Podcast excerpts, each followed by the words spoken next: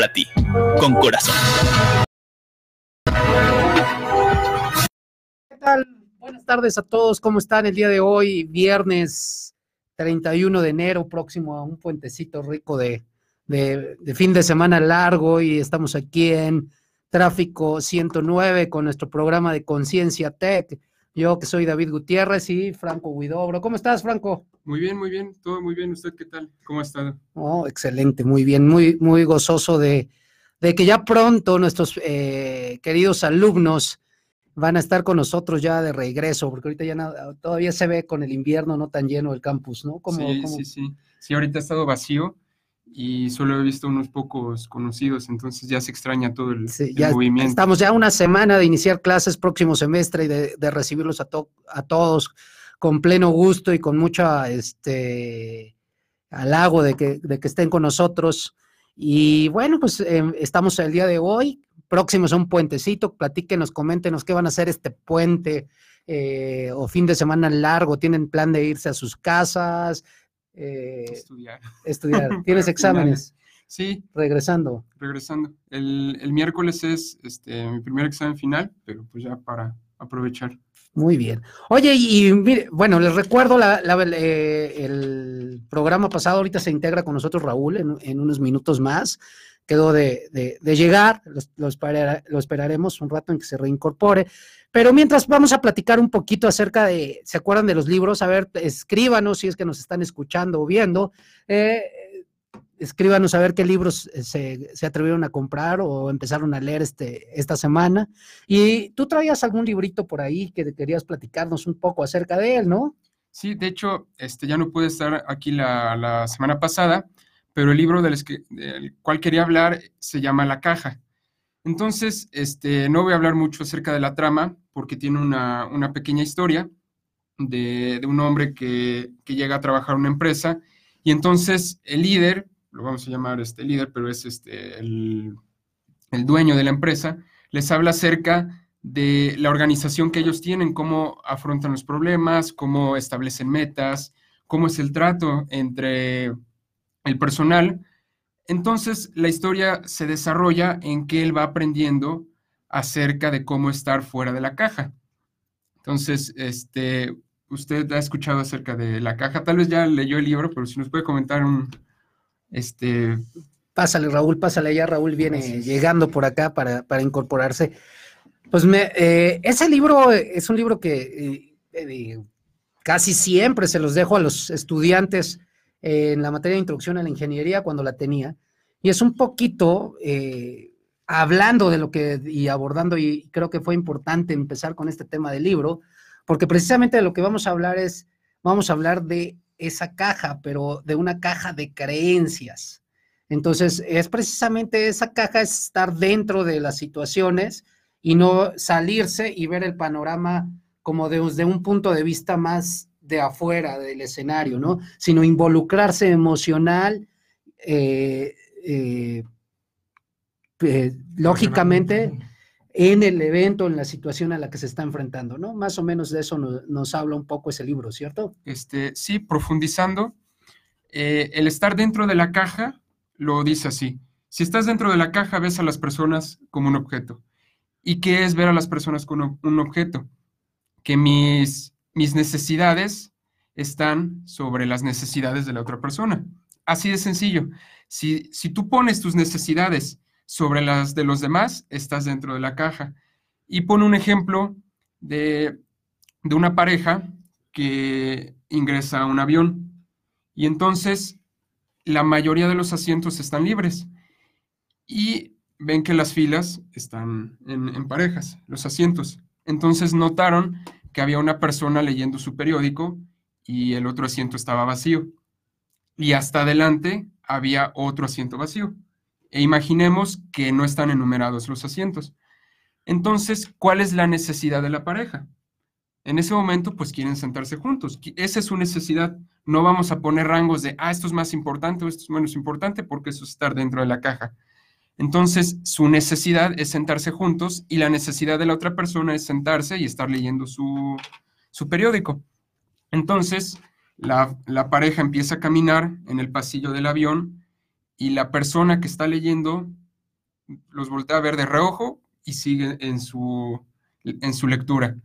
Pero ¿cuál es el, el escenario ideal? Que esta persona con el periódico dice, bueno, mi necesidad es estar sentado, yo sé que adelante hay un asiento, puedo ir y cumplo mi necesidad. Y la otra pareja que quiere estar sentada junta, pues les dejo aquí el, par de asientos. Pero ¿qué hizo esta persona? Ah, bueno, yo, mi necesidad de estar sentado, ya lo estoy. La, la pareja, pues me da igual. Entonces, esa persona está dentro de la caja. Eso es uno de los ejemplos. Y otro es acerca de la autojustificación. Cuando uno se autojustifica, también está dentro de la caja. Pero ¿qué es autojustificarse? Lo vamos a ver con un ejemplo. Está igual una pareja y ya es este de noche. Es la madrugada y tienen un hijo, es bebé.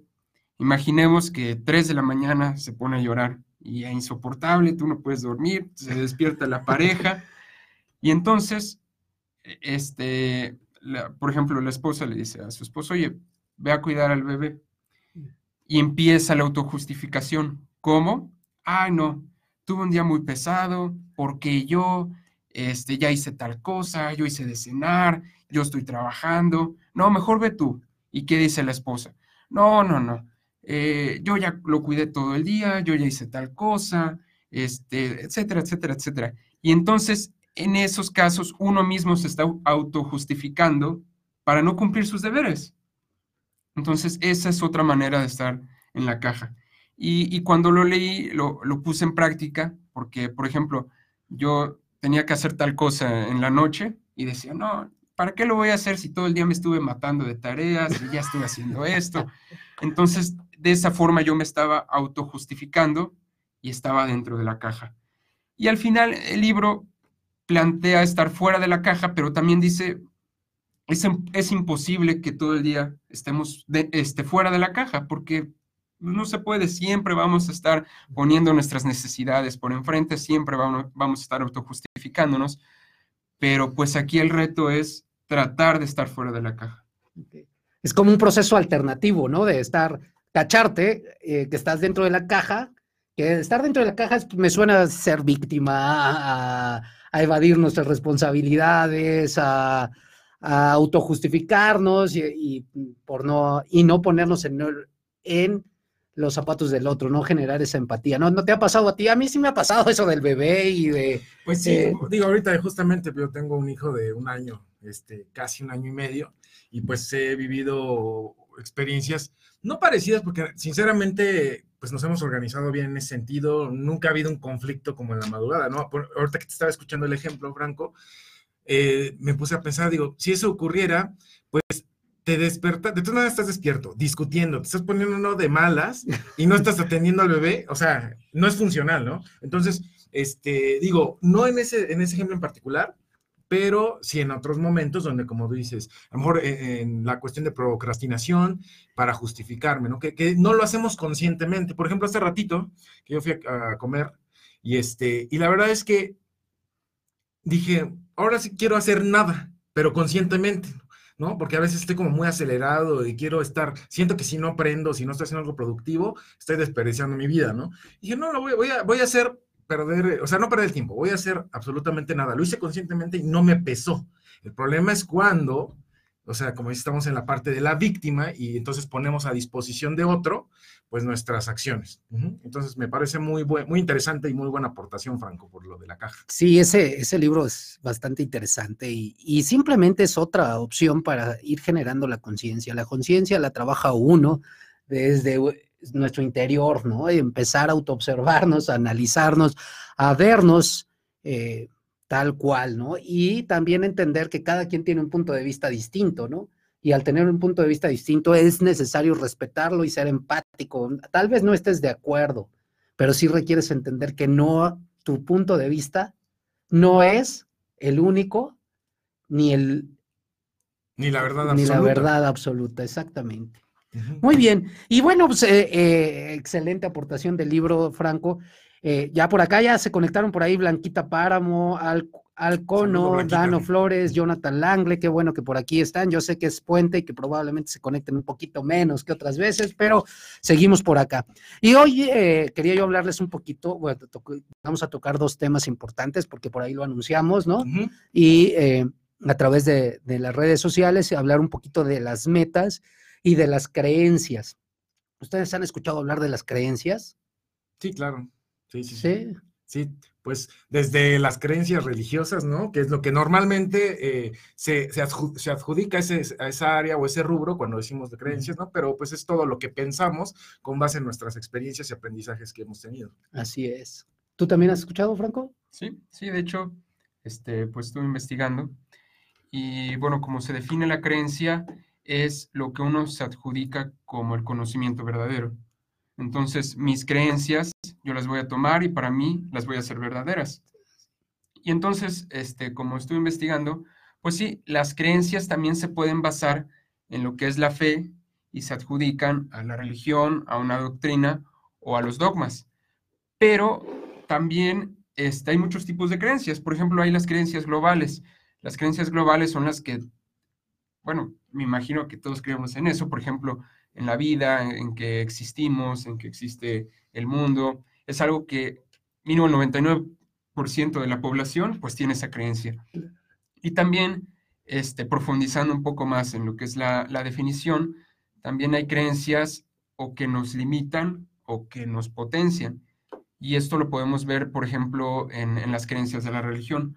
No voy a mencionar este, específicamente cuáles, pero por ejemplo las que nos limitan, pues es de, pues no hagas esto porque va a pasar esto. Entonces decimos, bueno, yo creo que es verdad y me limito. O las que nos potencian, que si yo hago esto, pues sube mi autoestima, sube mi felicidad, sube cualquier otra cosa. Entonces, si yo creo que voy a hacer esto, bueno, pues me potencia. Claro. Entonces, eh, yo eh, en este sentido quiero platicarles que pues normalmente desde mi punto de vista y desde eh, varias experiencias que he tenido, normalmente nosotros tenemos una caja, precisamente una caja de creencias donde almacenamos todas estas creencias, como lo dijiste, globales, religiosas, eh, que tuvimos de niños, eh, de nuestros padres, de nuestros ancestros, en fin, de nuestra familia, de nuestra cultura, de donde nacimos. y son creencias precisamente, son creencias que para nosotros las tomamos como dogma de fe, yo lo diría, como las que son las adecuadas y las correctas, pero precisamente el problema de esas creencias es que muchas de ellas nos limitan, ¿verdad?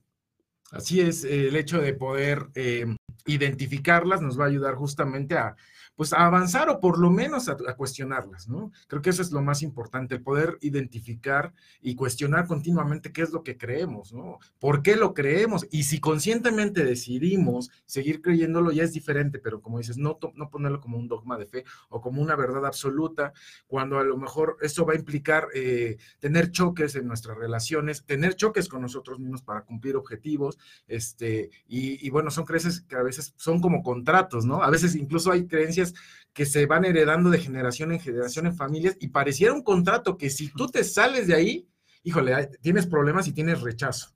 Y es que eh, eso se debe a que, generamos lealtades, lealtades con, las familias y con nuestras generaciones, porque se, como tú lo dices, desde nuestros ancestros. Eh, yo he, leído un poco acerca de esto, no, eh, te pido tú lo, investigues. Dicen que podemos traer un legado de cuatro generaciones arrastrando de, de este tipo de creencias. Y de hecho también estuve obteniendo información y ustedes creen, ¿cuáles son ustedes? O bueno, ¿Cómo piensan que esa fuente de creencias se va generando en nuestra vida? ¿Cuáles son los, eh, los lugares donde se originan esas fuentes de, creencias?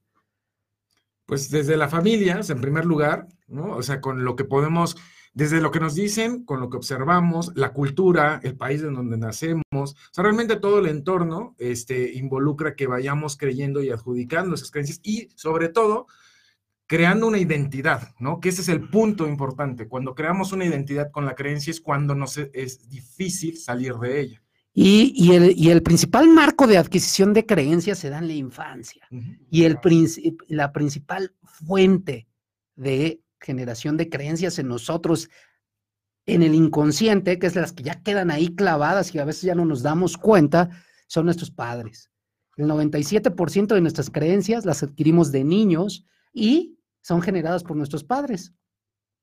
Así es, y se van repitiendo, ¿no? A veces, a veces es chistoso, no sé si les ha pasado, ver cómo se van repitiendo patrones y patrones en las familias, ¿no? Por decir, resulta que empezó con una abuela soltera, una bisabuela, este, que fue soltera, creó a sus, eh, vaya, se fue el papá y creó a sus, y crió, crió a sus hijos sola, y de repente empieza, tiene hijas, ¿no? Y van con la siguiente generación y pasa algo parecido. A lo mejor ahí ya no fue soltera, se casaron, pero se divorciaron y termina repitiéndose la historia. Y vuelve a otra generación y se repite. Y me llama mucho la atención cómo esos patrones se van repitiendo y es lo que hablábamos hace rato, ¿no? Que son como contratos de que hay un esquema que hay que ir siguiendo que a lo mejor no sabemos, no lo identificamos por qué e incluso nos puede causar inconformidad, pero lo seguimos repitiendo por una cuestión de lealtad hacia nuestra familia. Sí, de hecho, eh, yo te digo, la, eh, pues obviamente como niños, cuando nosotros somos niños, eh, pues nuestros padres son como superhéroes.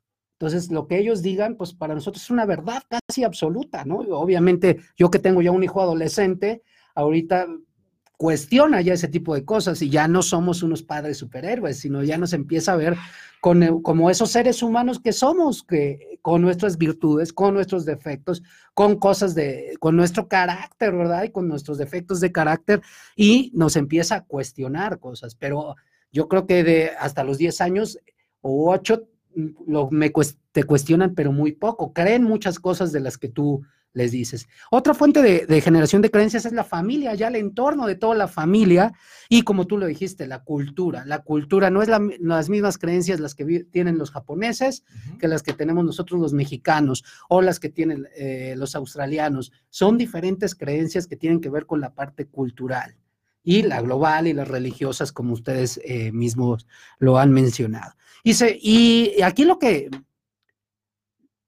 lo que quiero abordar con este tema y ustedes es, precisamente lo que Franco nos dijo. Hay creencias limitantes y hay creencias potencializadoras.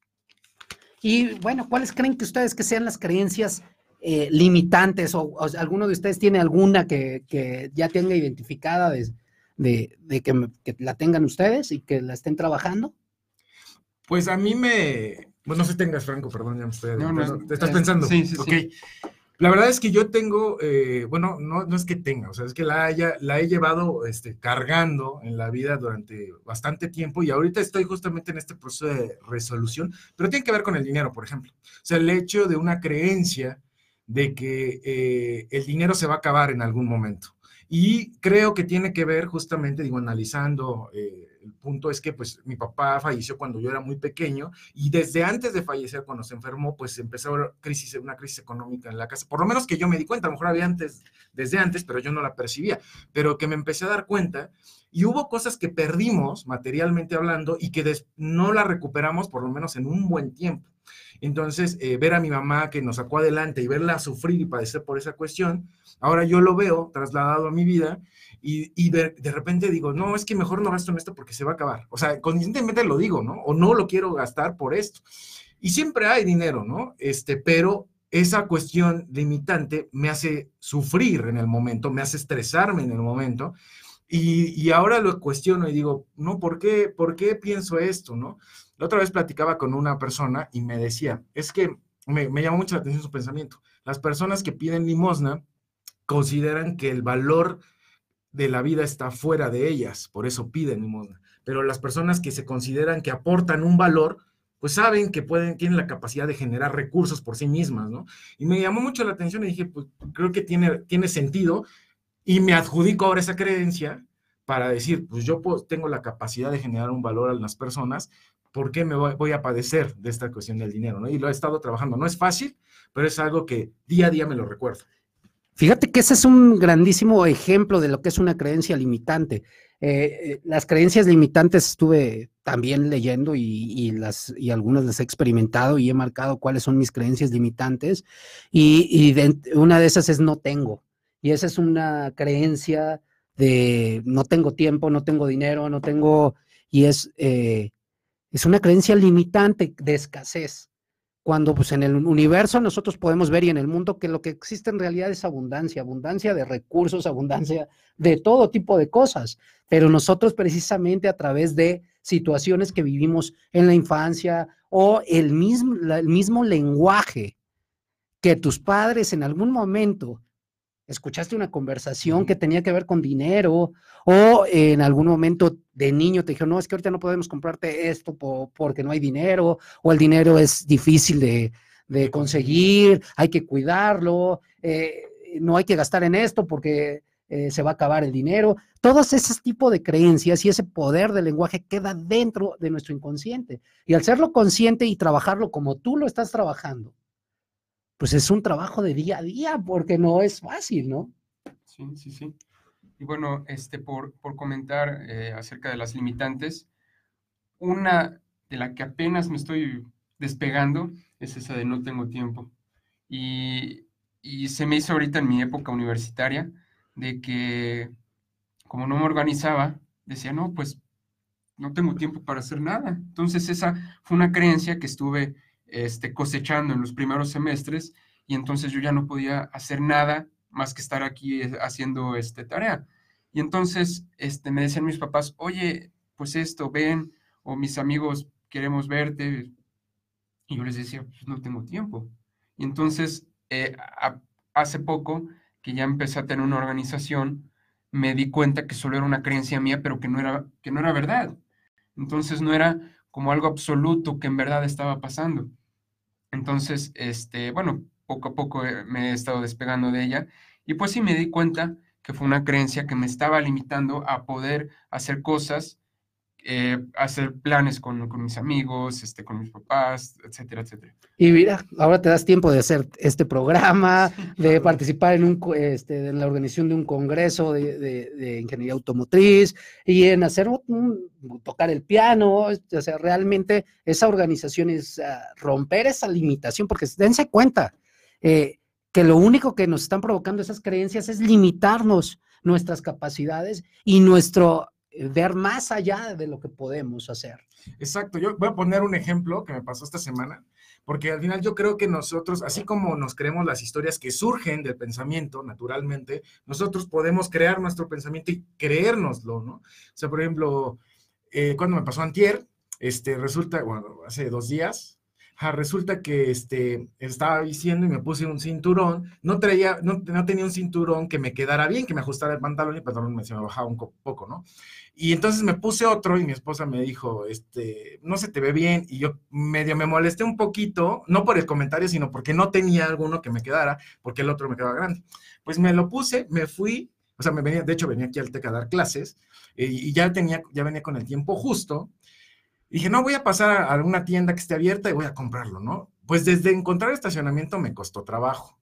Este, pues ya me metí, no había cinturones de los que quería, se me hacían caros porque era, yo quería algo como para salir del paso, pero me aferré a eso. Entonces lo compré y pues era una unitalla este, y entonces cuando llego acá, ya, ya, tenía 10 minutos para la clase y lo trato de, este, de cortar, no pude, o sea, me costó mucho trabajo, ya cuando le doy la vuelta, porque era este, doble vista, no pude eh, este, empalmar el, el, cinturón, se me, lo rompí, ajá, entonces me terminé quedando con ese cinturón, ¿no? Ya después dije, ching, gasté y todo, ¿no? Dije, bueno, este, dije, no, pues sabes qué, me costó una clase de aprendizaje de dejar fluir, en 400 pesos, porque eso fue lo que me costó, porque ya lo llevé a arreglar. Ya quién sabe si me quede, lo corté tanto que creo que me va a quedar, ¿no? Está nuevecito. Pero en vez de decir, ching, ya no gasté ese dinero y ve que estoy malgastando, dije, no, este, me voy a, me va a comprar la idea de que fue una clase de dejar fluir la vida, no aferrarme a algo por 400 pesos nada más, ¿no? Y que realmente fue significativo el aprendizaje. Sí. Y, voy a poner eh, eh, otra creencia muy limitante y que son de las que la mayoría de las personas es no puedo. En ocasiones ese no puedo eh, nos limita a muchas cosas, ¿no? Por ejemplo, no puedo alternar mi trabajo con los estudios, no puedo ver a mi novia porque no tengo tiempo por la escuela, ¿no? No puedo ir al cine con mis amigos, no puedo ir con mis papás a una reunión familiar porque tengo otras cosas que hacer. Eh, y no puedo iniciar un negocio, no puedo ahorrar porque no tengo dinero. Eh, son, ese no puedo es otra de las creencias limitantes más poderosas que hay. ¿Ustedes qué opinan? ¿Qué piensas, Franco? Que yo creo, sí, que es de las peores que hay, porque si estamos, por ejemplo, ahorita en una etapa de, de aprender cosas nuevas y siempre tenemos ese no puedo, pues no nos va a entrar ningún nuevo conocimiento, no vamos, este, hablando de la universidad, no vamos a pasar las materias y entonces nos va a costar mucho este, lograr nuestra meta, que es obtener el título. Entonces, eh, mi, pensamiento es de echarnos porras, aunque sea a nosotros mismos, de sí puedo, voy a lograrlo. Y, es, es este, claro que, bueno, a, muchas personas eh, tal vez no les entra muy bien las matemáticas o este, la física y esto, pero yo tengo este, un pensamiento, una creencia, en este caso, es que, bueno, tal vez no es a la primera, tal vez a no todos sea la primera que, puedan entender este tema, pero con la práctica, que también este es de un libro que nos, que nos dio, que con la práctica, con repeticiones, es muy probable que todo lo que nos planteemos podamos lograrlo. Entonces, en vez de decir ese no puedo, delimitarnos es de, bueno, sí, no puedo en este instante, pero voy a practicarlo y practicarlo hasta que pueda cumplir el objetivo desde ya pude, ya lo entendí y vamos por, por lo siguiente. Sí, yo creo que el no puedes como una puerta, ¿no? O sea, tal cual que, ah, que cierras al decir eso y ya no ves todas las posibilidades que existen. O sea, ni siquiera intentas, ¿no? Porque al decir no puedo, ¿para qué intento si ya estoy afirmando que no puedo? O sea, no tiene sentido, ¿no? En mi mente, pues no tiene sentido hacer un intento, ¿no? Buscar alternativas, porque ya solito me estoy cerrando esa, esa puerta. Entonces, es algo realmente peligroso en ese sentido, porque aparte, hay veces que el desglosar el objetivo te ayuda a ver cómo sí se pueden. A lo mejor tú no, pero si te alías con una persona, sí puedes llegar a ese objetivo. Entonces, el desglosarlo, en desmenuzarlo, ayuda mucho a, resolver problemas. Y aunado a esta, hay otra creencia que es, yo ya sé. Yo ya sé, o sea, creer que, que tú sabes. Eh, y, en realidad cuando uno se pone a cuestionar las cosas, dices, pues cada vez que, que, estudio y que me preparo y que empiezo a ver más cosas, me doy cuenta que sé menos. No sé, bueno, a mí me pasa eso, no sé ustedes. Pero ¿cuántas veces nos topamos con gente que, que sí, o sea, dice, yo ya sé, y de ahí se cierran y ya es una creencia de que ya saben y, y de ahí no lo sacas?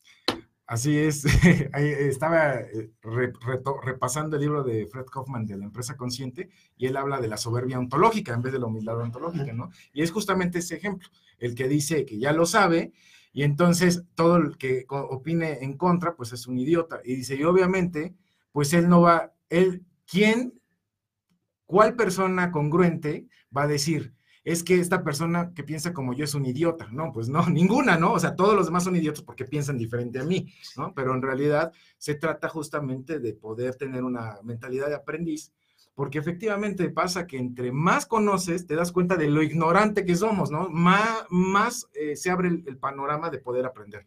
Sí, definitivamente eh, es, es precisamente una soberbia que te limita, porque al final de cuentas no te abre caminos a aprender de otras personas, a aprender de otras, de otras áreas, de otras ramas, a aprender eh, de tus propios gustos eh, y te vuelve una persona arrogante. Hay otra más, debo hacerlo, a esa me pasa mucho, y es que yo debo hacer esto y debo hacer esto otro y debo de y debo de ser un excelente profesor, y debo de ser un excelente papá, y debo de ser eh, un excelente hijo, y, debo de ser un emprendedor, y debo de, y debo, y debo, y debo, y... Y estás lleno de deudas. Sí. Sí. Y, en realidad no debo, o sea, yo soy libre de elegir si, si lo quiero o no lo quiero hacer. Sí, y si lo hago de corazón, ¿no? Pero no debo nada, no sé ustedes si, si en realidad la tengan, pero yo la tengo muy arraigada. Tú, Franco, ¿qué tal? Pues, no, creo que a esta edad no hay tanto, tanto debo. El, único que, a, veces nos pega, que yo lo he comentado con mis amigos, es de, bueno, estudiamos aquí muchos emprendedores, ¿debo hacer una empresa? ¿Debo...? Ah, pero te lo este, cuestionas. Ajá, lo ah, cuestiono. que es distinta. Sí, porque, o sea, creo que esos debo todavía son como a futuro, pero Pues no he pensado en, en, algún otro. Qué padre. Pero cuando, por ejemplo, tienes tarea y dices, no, debo hacer la tarea, o debo llamarle a mis papás. Debo estudiar. Ah, debo estudiar. Ah, el, debo, el debo estudiar, debo hacer mi tarea, sí. Ajá, eso es, más ese sentido, ¿no? o sea, que al final lo puedes, tienes el poder de decisión de no hacerlo. Obviamente, cada elección tiene una consecuencia. Sí, claro. pero, pero tú puedes decidir, ¿no? Esa es la, la cuestión. Y sí, el, debo o el tengo que, ¿no? Sí. El tengo que eh, impone una carga emocional que, a nosotros, que por eso a veces cuestan las cosas, ¿no? A simplemente decir, decido hacer esto, elijo hacer esto, ¿no? O prefiero. Sí, es que eh, eso, eh, nuevamente, el poder del lenguaje es algo gigantesco porque es precisamente es modificar la forma en que te hablas eh, acerca de estas cosas. En realidad no debes nada, eliges hacerlo porque te nace hacerlo y también eliges no hacerlo. Y, obviamente estás dispuesto a pagar una consecuencia, ¿no? Y esa consecuencia puede ser que te estés limitando en dinero, en oportunidades, en crecimiento. ¿Por qué? Pues porque eliges no hacerlo, pero requieres estar consciente de lo que estás haciendo, es una elección.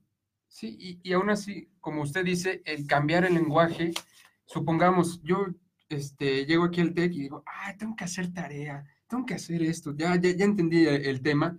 Entonces yo creo que sería mejor, quiero hacer mi tarea porque voy a tener tal consecuencia positiva, voy a hacer esto, voy a tener una buena calificación. Entonces, de esa manera, mejoramos este, nuestro, podría decirse, nuestro inconsciente. Entonces, ya cuando quiero hacer la tarea, la hago, la hago de buena forma y cuando menos vi, ya, ya la acabé, a estar con el tengo que hacerla, la estoy haciendo, estoy de malas, tengo que acabarla. Entonces, este, estoy de acuerdo con ese cambio de lenguaje para hablarnos a nosotros mismos. Y, y, pasa esto, si lo empiezas a resistir, pues va a persistir, con lo que le pasó a Raúl, ya venía con cierta incomodidad por lo del cinturón y lo que resistes persiste, al final de cuentas, y lo que aceptas, pues fluye. Así de simple, ¿no? Lo que aceptas fluye, pues bueno, me queda igual el pantalón, pero no se me cae, pues puedo vivir, ¿no? qué es lo peor del caso? Después de que cuando me llevé a arreglar el cinturón, le pedí que hiciera un hoyo extra, el que me quedaba grande. ¿Cuánto creen que costaba? No sé. 1%, 4 pesos me cobraba por eso, pero por estar de necio y aferrado, o sea, por estar de necio y aferrado, como dices, persiste. Sí. Y ustedes han escuchado hablar de, eh, primero, eh, pues que nos comenten, ya si no lo pueden ver el día de hoy, que nos comenten cuáles son esas creencias limitantes que, pueden identificar ustedes. ¿Han escuchado que esas, que esas creencias se desprograman? Ustedes ya dieron ejemplos aquí de cómo se desprograman esas creencias, pero sí han escuchado que es un proceso de desprogramar esas creencias que están en, en nuestro inconsciente. Sí, claro, pues es que así como llegan, pues también se pueden ir. O sea, no es algo estático. Este, si bien, como platicamos hace rato, no es algo, no es un proceso sencillo de aplicar, porque imagínate, si llevas casi toda tu vida con determinadas creencias, pues de la noche a la mañana, por un decir, yo quiero en vez de, yo, este, em, quiero en vez de tengo que, pues no lo vas a sentir tan, a lo mejor tan satisfactoriamente en un inicio, pero con un entrenamiento, porque es esto, ¿no? Entrenarlo, practicar continuamente, consistentemente, empiezas a cambiar estas cuestiones. Y te digo, sobre todo también la cuestionarte porque entonces ya dices, no hay una verdad absoluta aquí. O sea, ¿qué puede pasar? ¿Qué otra opción hay? Y ese es precisamente el primer paso para desprogramar. cuestionarte si esa creencia es realmente la verdad, porque nosotros tenemos nuestras voces internas y está la voz interna que, te está diciendo, no puedes, o sea, no puedes ni lo intentes, pues no te va a salir eh, eh, y te, tienes ese diálogo interno con esa parte de ti que es miedoso y que te dice, no puedo, no, no puedes, ¿para qué lo haces? No, no, no puedes, te vas, eh, te, estás poniendo en riesgo. Nuestro cerebro funciona así, si estamos en riesgo, pues nos, nos eh, quiere que nos, nos protejamos, ¿no? Y precisamente es cuestionarte, como tú lo dices. ¿Qué realmente me está, este, esto es verdad? Así es. Sí, este, también podemos decir que las creencias generan miedo. Entonces, aparte, eh, la creencia te está limitando, y ahora, añadirle miedo, pues es, una barrera por la que no podemos pasar. Y, por ejemplo, eh, de, de uno está chiquito y pues le dice a sus papás, oye, dame permiso de ir a tal parte o vámonos de vacaciones a ciudad tal y que, te empiezan a decir, no, es que esa ciudad es muy peligrosa, ahí pasa esto, pasa lo otro. Entonces uno va creciendo con esa, con esa creencia y supongamos uno ahorita está grande y uno le dice, oye, te doy un trabajo y vete a tal ciudad. ay, mis papás me dijeron que es peligrosa, me dijeron que es esto. Entonces, tengo esa creencia, tengo miedo, no acepto esa oportunidad y, y entonces empezamos a dejar pasar esas oportunidades. Y sí, como lo comentan, ¿cómo podemos quitarnos ese miedo? ¿Cómo podemos quitarnos esa creencia? Cuestionarnos y decir, bueno, ¿será cierto lo que me habrán dicho? Me informo y bueno, puede que haya sido verdad, pero me atrevo y tomo mis precauciones y entonces de esa manera no podemos desaprovechar tantas oportunidades por ese miedo que se nos genera. Y, y otra pregunta que debemos de hacernos es, ¿qué puede pasar si sigo con esta creencia y cómo me veo en los próximos años manejando esta creencia? Si ya me estoy cuestionando si es la verdad, pues es ir un poquito más allá de eso y decir, bueno, ¿cómo me veo si yo sigo manejando esta creencia en un año, en dos años, en cinco años? Y entonces ahí te vas a dar cuenta que lo que está pasando es, eh, pues es una limitación, ¿no? Y inmediatamente después asociar y decir, ¿qué clase de persona sería si puedo modificar esta creencia? Porque ¿qué clase de persona serías, como tú dices, en lugar de decir, debo de estudiar, debo de hacer mi tarea, sino quiero hacer mi tarea, elijo hacer mi tarea, elijo estudiar, porque eh, eso me va a ayudar a fortalecer mi autoestima, a ser un estudiante más seguro y después a desarrollar competencias que me van a ayudar en, mis objetivos, ¿no? Entonces, eh, realmente creo que eso es importante. Y luego, para poderla confirmar, porque ya la, la vas a modificar, porque estás diciendo no es debo, sino elijo hacerlo, quiero hacerlo, porque me nace, es reafirmarla. Y tienes que buscar ¿Cómo vas a reafirmar esta nueva creencia que estás adquiriendo? Porque Raúl ya lo dijo, si he vivido 45 años en mi caso con creencias limitantes que estoy acostumbrado, ¿cómo tengo que estar reforzando esa nueva creencia? Pues a través del entrenamiento, pero también a través del ejemplo. Es decir, ¿cuántas veces sí he podido? ¿Cuántas veces sí he tenido y me he merecido cosas? ¿Cuántas veces eh, he aprendido de gente y de nuevos temas? Y también cuántas veces he elegido hacer las cosas y las he logrado. Entonces, tienes muchos ejemplos seguramente de desde tu infancia hasta tu vida adulta de cómo has elegido hacer el cambio en esa creencia. Simplemente hay que entrenarlo. Sí, efectivamente. Y el hecho de, de, de repente, por ejemplo, decir, quiero hacer mi tarea, no significa que va a ser un, eh, vas a estar en un spa o vas a estar en la superdiversión. O sea, no significa que vas a a lo mejor gozar como tal la tarea, sin embargo, te quitas una carga, ¿no? Porque precisamente dices, bueno, yo elijo hacer la tarea porque pues quiero lograr tal cuestión, ¿no? Porque quiero obtener una buena calificación, porque quiero aprender por medio de la tarea, porque quiero desarrollar el hábito de la disciplina. O sea, al final hay, una, hay un objetivo superior, ¿no? Que conlleva de repente la, eh, la tarea que a veces no, no, no, nos gusta, pero le encontramos un sentido, ¿no? Al simplemente decir tengo que, pues es como una lápida que vamos ahí cargando. y les digo, esta, eh, eh, esta parte de las creencias, pues, les vamos a poner ahí las preguntitas para que puedan ir reprogramando sus creencias a través de nuestras redes. En mi caso, a través de, del Twitter, se los voy a poner ahí en arroba davichitos y este Raúl las va a poner ahí por en Instagram, en ESP, ¿no? En sus redes sociales. ¿Tú, Franco, tienes redes sociales también? Este, sí, en Facebook aparezco como Franco Guidobro y en Instagram como Franco-HB. Bueno, por ahí les vamos a estar poniendo a, los que les interese estas preguntitas para poder ir reprogramando nuestras creencias. Y vamos a ese segundo tema de esta eh, media hora, bueno, 22 minutos que nos quedan, es eh, precisamente estas creencias a veces nos limitan en nuestras metas. Y entonces ahorita vamos a hablar de precisamente cómo hacer una meta o cómo eh, plantearse una meta. Me parece perfecto. Ese silencio estuvo macabro, ¿verdad? expectante.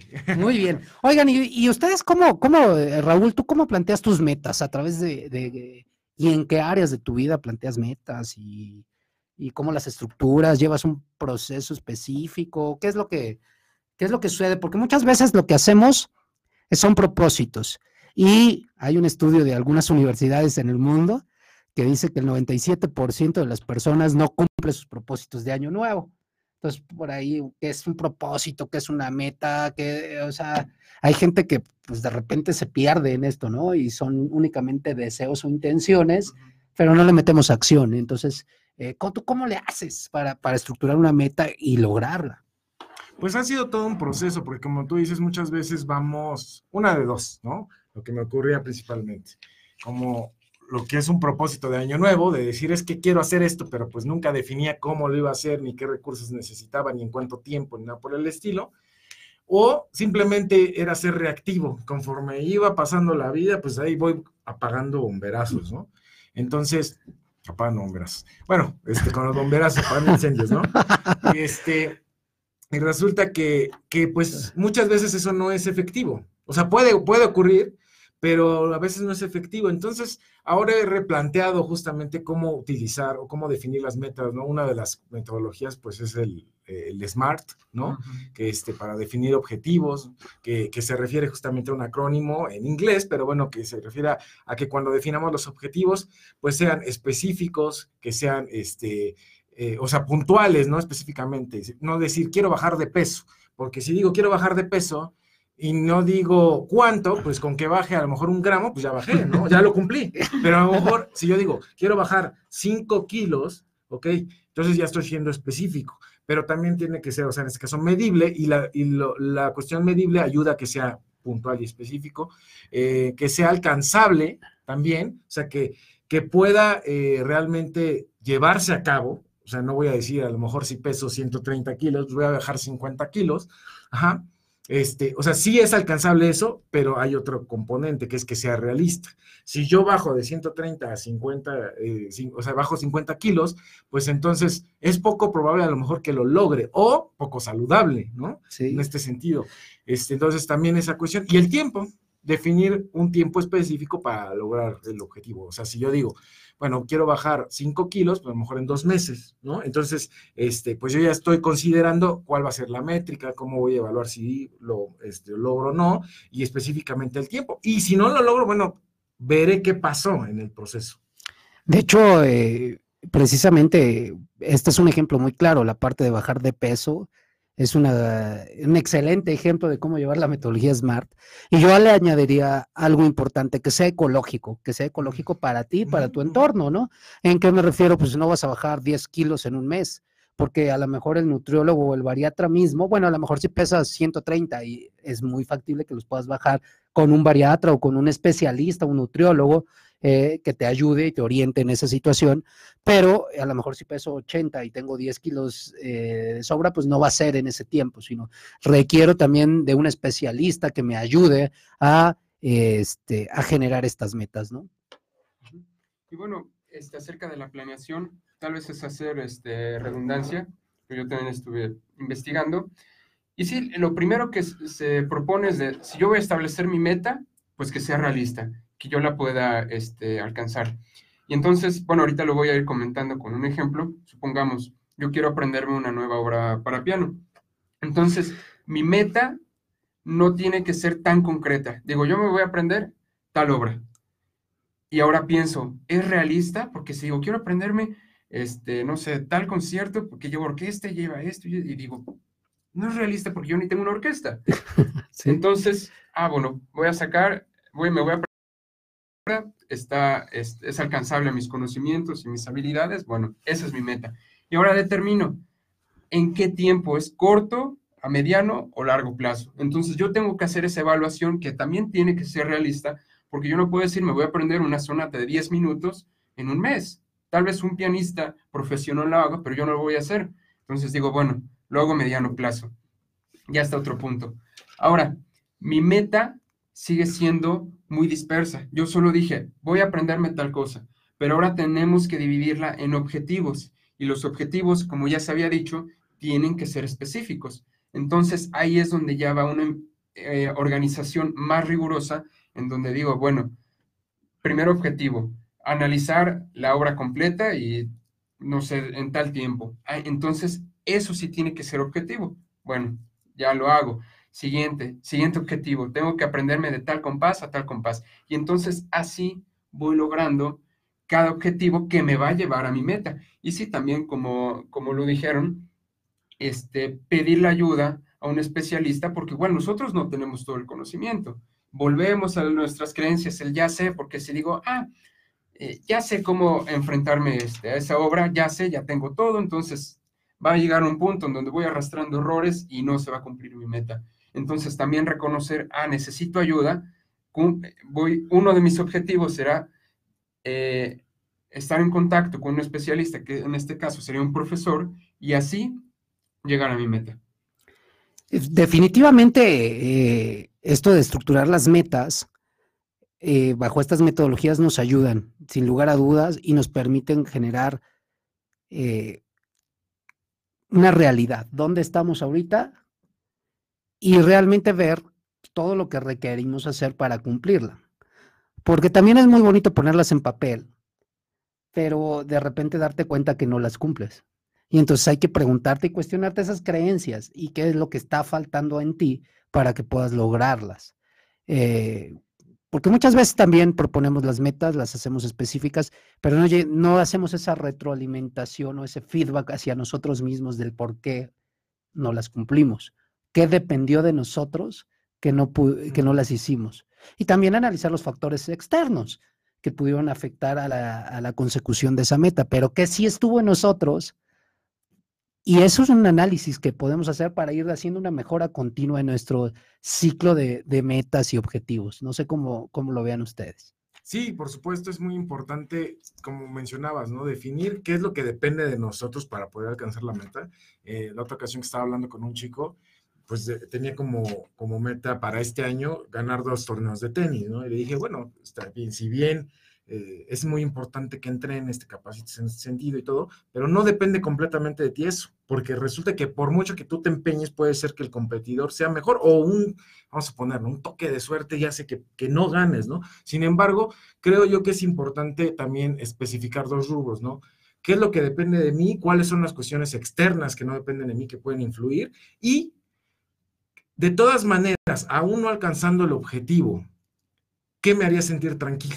¿No? Hoy justo trabajé con una alumna esta cuestión porque eh, tenía una cuestión de un viaje al extranjero que está pensando y le puse una tablita, ¿no? Este, que igual se los podemos compartir ahí por las redes sociales para ir definiendo estos objetivos. No es una metodología SMART, pero toca ciertos elementos.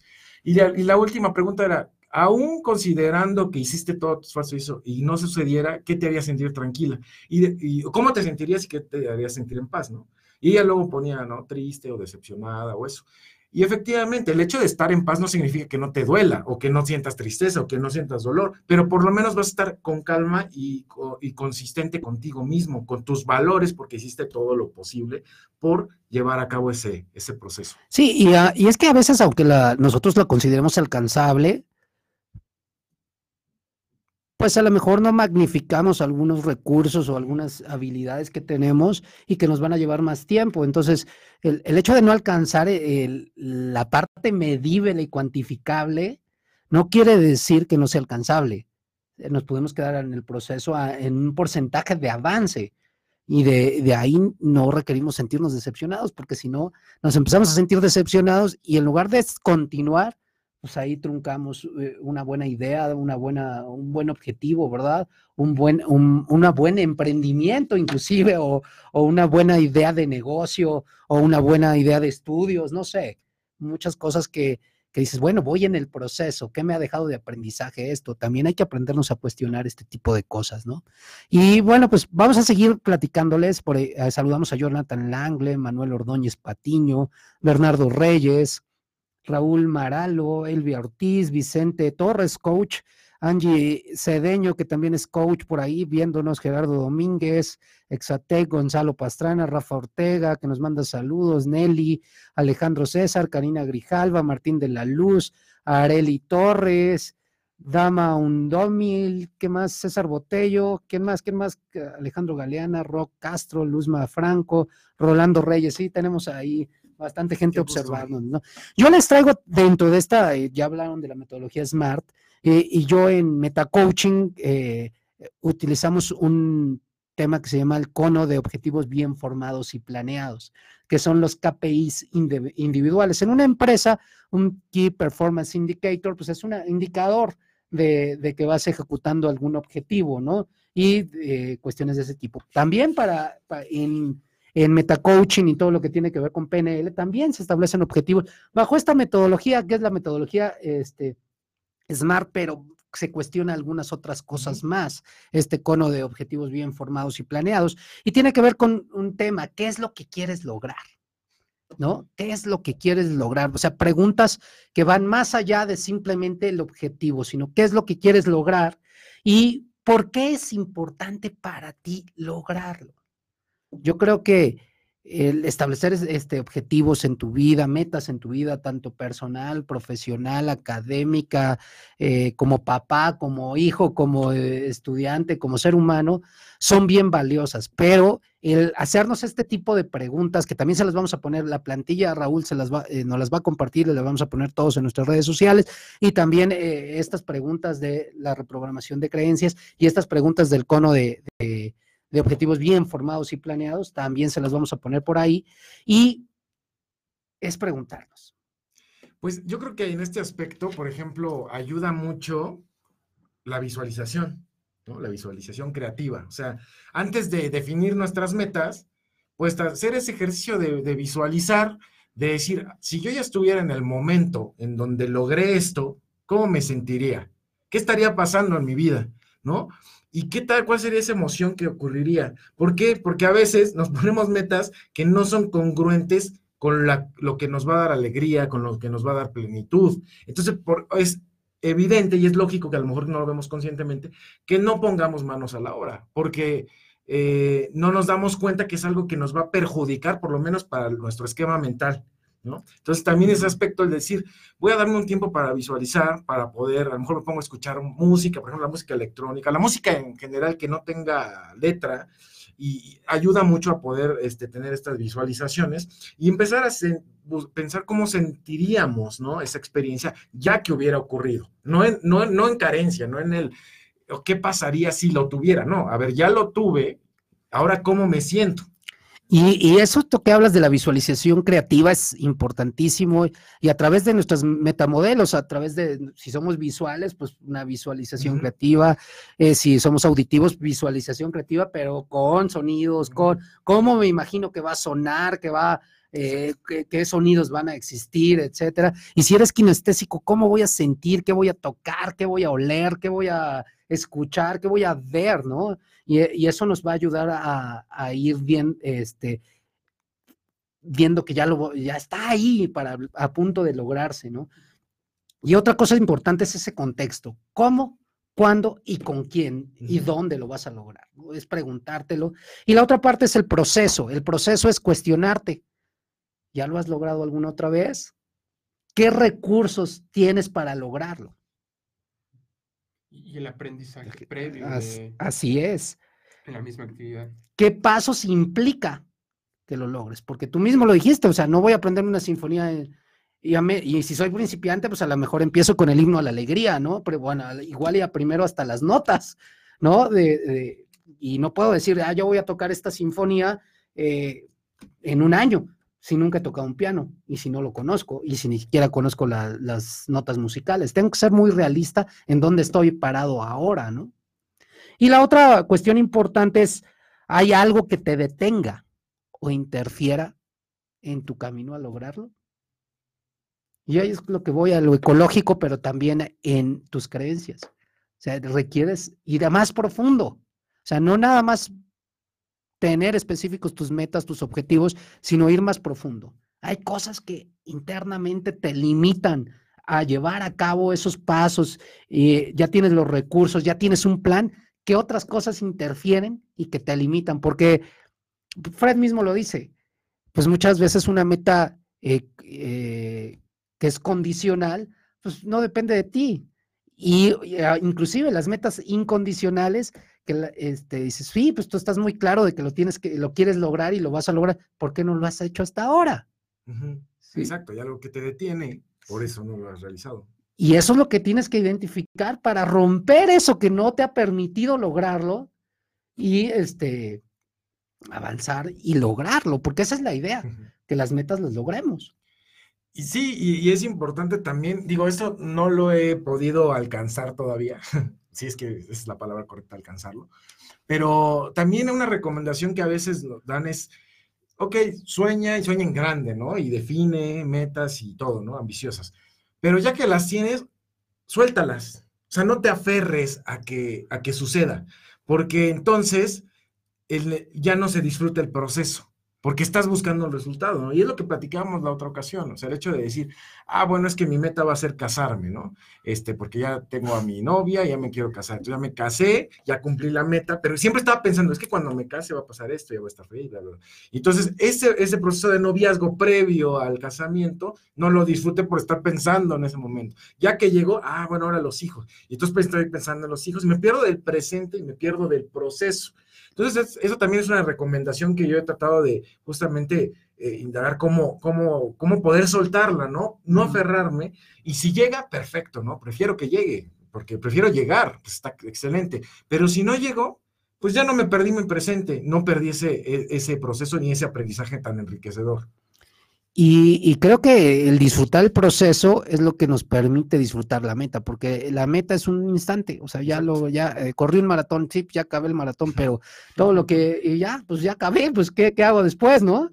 Eh, pero todo el proceso de entrenamiento, preparación, estiramientos eh, y constancia, todo ese proceso es el que hay que disfrutar para que en el momento que llegue a culminar ese maratón, pues esté plenamente feliz porque recorrí todo un camino para lograrlo. Y, creo que eso es vital, ¿no? Sí, como lo tocábamos en anteriores este, programas acerca del enfocarse. Y entonces pienso que esa palabra va muy, este, muy adecuada con el tema, tema que estamos hablando, que si yo no estoy enfocado, pues como ustedes ya este, lo han dicho, no disfrutamos y solo estoy en otra parte, estoy en un futuro. Entonces, bien dicen, cuando está ahí, les digo, ¿qué, qué, yo sé que me trajo algo aquí, pero se me olvida, nunca lo disfruté. Entonces ya perdí tiempo de mi vida, ya perdí tiempo por no haber estado enfocado, como ya lo habíamos dicho en otros programas. Y es que eso es parte de las creencias de nuestra sociedad, ¿no? Eh, porque, porque pensamos, eh, bueno, desde mi perspectiva, desde mi experiencia en un mundo materialista, en un mundo de logros, de objetivos, de competencia, etcétera, eh, eso es algo que yo opino, pero no nos damos cuenta y juzgamos al triunfador por, por lo que ha logrado, ¿no? Pero nunca analizamos todo lo que hay detrás. yo me imagino, por ejemplo, a mí que me encantan los deportes, a Roger Federer, ahorita que estaba el abierto de Australia, ¿no? 38 años jugando, 20 eh, Grand Slams, etcétera. Eh, pero me imagino todo el proceso que siguió para lograr ser el tenista que es, ¿sí? Y él no solo disfruta el levantar la copa de Grand Slam o los títulos, disfruta jugar. Y desde su entrenamiento. Y desde su entrenamiento. Y sigue jugando porque lo disfruta. No creo que con todo el dinero del mundo que ha ganado el señor, este, esté jugando a los 38 años porque quiera más, ¿no? O sea, porque disfruta, disfruta entrenar, disfruta jugar, disfruta de la competencia, disfruta de su momento. Exacto. Y esta cuestión de, eh, voy a poner un ejemplo muy práctico, ¿no? O sea, relacionado con lo que dice de Roger Federer. O sea, hay una, dicen que, por ejemplo, las personas que se sacan la lotería, en muy poco tiempo quedan igual o peor económicamente de lo que estaban, ¿no? ¿Por qué? Porque les llegó así de repente el recurso antes de convertirse en la persona que debería tener toda esa cantidad de dinero, ¿no? Por ejemplo, alguien que dijera, híjole, yo quisiera, que está aprendiendo a jugar tenis, yo quisiera ser como Roger Federer. Creo yo que si mágicamente llegara a ese nivel, no sabría qué hacer, se volvería loco, ¿no? Porque, porque para llegar a ese proceso te tienes que, te conviertes en una persona, o sea, el proceso hace que te conviertas, que te transformes, no la meta en sí, como tú dices, la meta pues es un momento, es, algo efímero, pero ese proceso que ayudó a tu transformación o, o más que transformación, a descubrir tu ser, es lo que realmente vale. Pues eh, yo creo que el trabajar nuestras metas desde nuestro ser, conscientemente creo que nos permitirá avanzar y ir replanteando nuestros objetivos y, y, si no puedes o no o quieres eh, trabajar tus metas y de repente no, no sabes o no te orientas, pues hay mucha gente que te puede ayudar, ¿no? Para eso existen los coaches y eh, los mentores y, personas que te pueden ayudar a establecer este tipo de metas y orientaciones eh, en ámbitos de tu vida. Yo creo que poca gente, pero es muy triste ver gente y te encuentras a veces eh, personas eh, que van como yo le llamo como veletas. Y lo, lo que me, me, cuesta ahí es tratar o, que, quisiera yo que, saber qué es lo que, que está pasando en ellos para poder despertar esa chispa de que están vivos, ¿no? O sea, bueno, eso es algo que yo opino, es muy personal. Y, y decir, bueno, este, hay que disfrutar, disfrutar lo que estás viviendo el día de hoy, ¿no? Y a mí me pasó mucho de, joven, ¿no? Bueno, pues ¿a dónde voy? Pues voy a estudiar la universidad. ¿Y qué voy a estudiar? Ah, pues voy a estudiar ingeniería porque soy bueno para las matemáticas. Ah, y, no, después de la ingeniería, pues tienes que estudiar la maestría tus papás. Y ya te das cuenta de que tu camino fue trazado y en ningún momento volteaste a ver todas las demás posibilidades que había y que, que estuvo bien. O sea, nadie dice que no estuvo bien pero si hubieras cuestionado y hubieras abierto un mundo de posibilidades con argumentos, tal vez hubieras encontrado otros objetivos que complementaran, ¿no? El camino y el proceso, pues cada quien lo lleva a, su modo y a su forma y a su edad y a su paso, pero qué mejor que ustedes como jóvenes pues, tengan estos eh, momentos de, ir clarificando sus metas y de, y de ir trabajando y logrando, porque el ir logrando fortalece, ¿no? Fortalece la, autoestima. Y cuando tú tienes una autoestima sana, no un orgullo ni una soberbia por creerte más, creo que eres más seguro, eres seguro. Y pase lo que pase, vas a estar en paz con lo que logras o con lo que no lograste. Y vas a saber que eso es un aprendizaje en tu vida y lo vas a agradecer. No sé qué opinen ustedes. Sí, porque al final tener, tener una autoestima sana hace que veas que el, objetivo no te hace ni más valioso ni menos valioso. El cumplirlo no te, no te implica que te dé más valor, ¿no? Simple, no te identificas con eso. Con lo que, como lo que hablábamos hace tiempo, ¿no? De, no me identifico con el título. Si soy licenciado, si soy maestro, si soy doctor, pues eso no me hace identificarme. Entonces, si lo logro está perfecto, pero por lo menos estaré en paz conmigo porque sé que me amo, me respeto, no valgo más que las demás personas, pero tampoco valgo menos, ¿no? En este sentido, esa es la, cuestión de la autoestima sana, creo yo. Y, esto surge un tema interesante porque a veces nos apegamos. Y, yo creo que es un tema que tocaremos en, eh, próximas, en próximos programas, ¿no? ¿Qué son los apegos y cómo eh, pues, vivimos apegados a muchas cosas y en realidad pues somos seres humanos libres eh, y no podemos estarnos apegando a los títulos, a lo material, no sé. O a nuestras metas. O a nuestras metas. ¿Todavía tenemos tiempo? Sí, ya unos cuatro minutitos para despedir. Este, rápidamente pongo otro, otro ejemplo de lo que es apegarse y cómo pudimos salir de eso. Y hablo en plural por mi equipo y yo de semana ahí. Y este, bueno, mis amigos con los que estoy aquí en la universidad nos fuimos a semana ahí y el reto era este, hacer un, un mecanismo, un mecanismo que escalara este, escaleras, escaleras. Entonces, este, nuestra meta fue de lo vamos a lograr, pero la verdad llevábamos un, un orgullo porque dijimos, bueno, pues estudiamos ingeniería, vamos bien en la escuela, nos tiene que salir, porque nos tiene que salir y le vamos a ganar a todos. Entonces, íbamos con el orgullo íbamos muy aferrados. Y sí, este, hicimos nuestros objetivos, dijimos, para tal día tenemos este, las ruedas, para tal día conseguimos el motor, todo muy bien. ¿Y qué pasó al final? no subió las escaleras. Entonces, este, nos dijo el, profesor, no, no, no, ustedes hacen que funcione y en la noche espero su video. Entonces, todo el día empezamos a trabajar y seguíamos aferrados, seguíamos muy aferrados con nuestro orgullo de que vamos a sacarlo. Y bueno, al final de 10 escaleras subió 3, medio se pudo, pero este, nos sentimos hasta el, hasta el suelo, porque íbamos muy aferrados. Y entonces, ¿cómo pudimos salir de ese hoyo? recuerdo que comenzamos a hablar y dijimos, bueno, eh, nosotros veníamos con la idea de que era lo único que teníamos que hacer, pero no nos dimos cuenta que en todo nuestro camino, en toda nuestra semana, habíamos aprendido muchas cosas. Entonces, retomando el enfoque, nosotros tuvimos que haber estado enfocados toda la semana y no solo haber esperado el día de la competencia, porque es probable que no hayamos disfrutado como tuvimos que hacerlo cada paso durante la semana. Entonces, yo creo que una recomendación es, si estamos aferrados y no logramos hacerlo, es recapitular, bueno, ¿qué, hicimos? ¿Cómo fue nuestro proceso? ¿Qué aprendimos? Y quedarnos con eso, porque al fin y al cabo es, es, una, es un aprendizaje que también nos está llenando y que nos prepara para futuros retos. Supongamos, hacemos de nuevo el, reto de la semana ahí, ya tenemos un previo conocimiento y ya hay más chances de lograrlo porque ya este, tenemos la experiencia y ahora sabemos que debemos enfocarnos también en nuestro camino. Es, es extraordinaria la reflexión porque es un regalo. Al final de cuentas es un regalo de precisamente de ese orgullo de yo estudio ingeniería, me tiene que salir y es un regalo que no, que no les haya salido del todo, porque al final de cuentas pudieron hacer esa introspección y esa reflexión de lo que aprendieron en el proceso. Y eso no es quitarle ambición, o sea, no, estamos diciendo, ay, no hay que ser ambiciosos, ¿no? O sea, sí, claro, hay que buscar mejorar.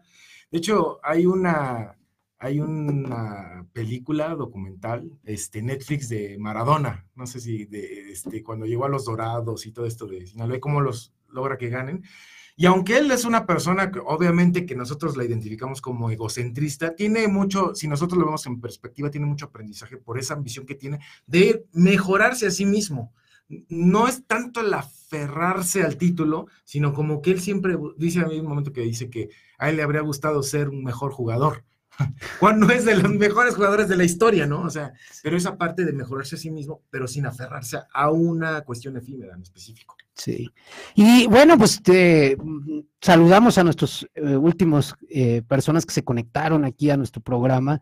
Eh, César Botello, Alejandro Galeana, bueno, yo ya, Rebe Ramírez, por aquí anda este, escuchándonos, Hernández Sali, Sergio Sánchez, Marco Antonio Meraz, Guillermo Carreto, Saúl Huerta, el profe Nicolás Amado anda por acá, Lucas Monstruita también se unió. Les agradecemos eh, y les pedimos pongan sus comentarios. Eh, les compartimos a través de nuestras redes sociales lo que, lo que platicamos el día de hoy. Si están interesados en temas que, quieran que nosotros preparemos para este programa y que creo que dentro de un par de semanas empezaremos a tener todavía más eh, presencia en Tráfico 109 y y en nuestras redes sociales, porque ya regresan eh, nuestros estudiantes, eh, ya hay una parte de ellos ahorita, pero ya el grueso de nuestros estudiantes, ya el campus va a empezar a tener una vida mayor, porque ahorita todavía se siente un poquito pagado, no sé cómo lo vean ustedes, yo, yo todavía lo noto un poquito pagado. Y vuelve la vida con nuestros estudiantes, vuelve la vida con, con, la alegría que impregnan cada uno de ustedes. Es un gusto, Franco, que estés con nosotros compartiendo estos temas. Es un gusto, Raúl, tenerte aquí con, con nosotros. Y pues, adelante, adelante. Un verdadero gusto y honor. Pues nos estamos despidiendo, no sé si quieren añadir algo para terminar. No, pues nada más, muchas gracias por la atención, por poderse conectar, por brindarnos su tiempo, ¿no? Que es algo irrecuperable y nos lo están compartiendo. Para mí es verdaderamente gratificante. Igual, de igual manera, agradezco a todo nuestro auditorio y espero que todo lo que estamos comentando lo pongan en práctica y esperamos sus comentarios de sus resultados. Y me despido, yo soy David, y nos vemos el próximo viernes. Esperamos tus comentarios. Si tienes algún tema, no dudes en aportar de nuestra comunidad y síguenos a través de redes sociales. Que estén muy bien, que tengan un excelente puente, disfrútenlo, disfruten el aquí y el ahora y también disfruten sus exámenes finales, los que tienen ahorita en invierno. Saludos.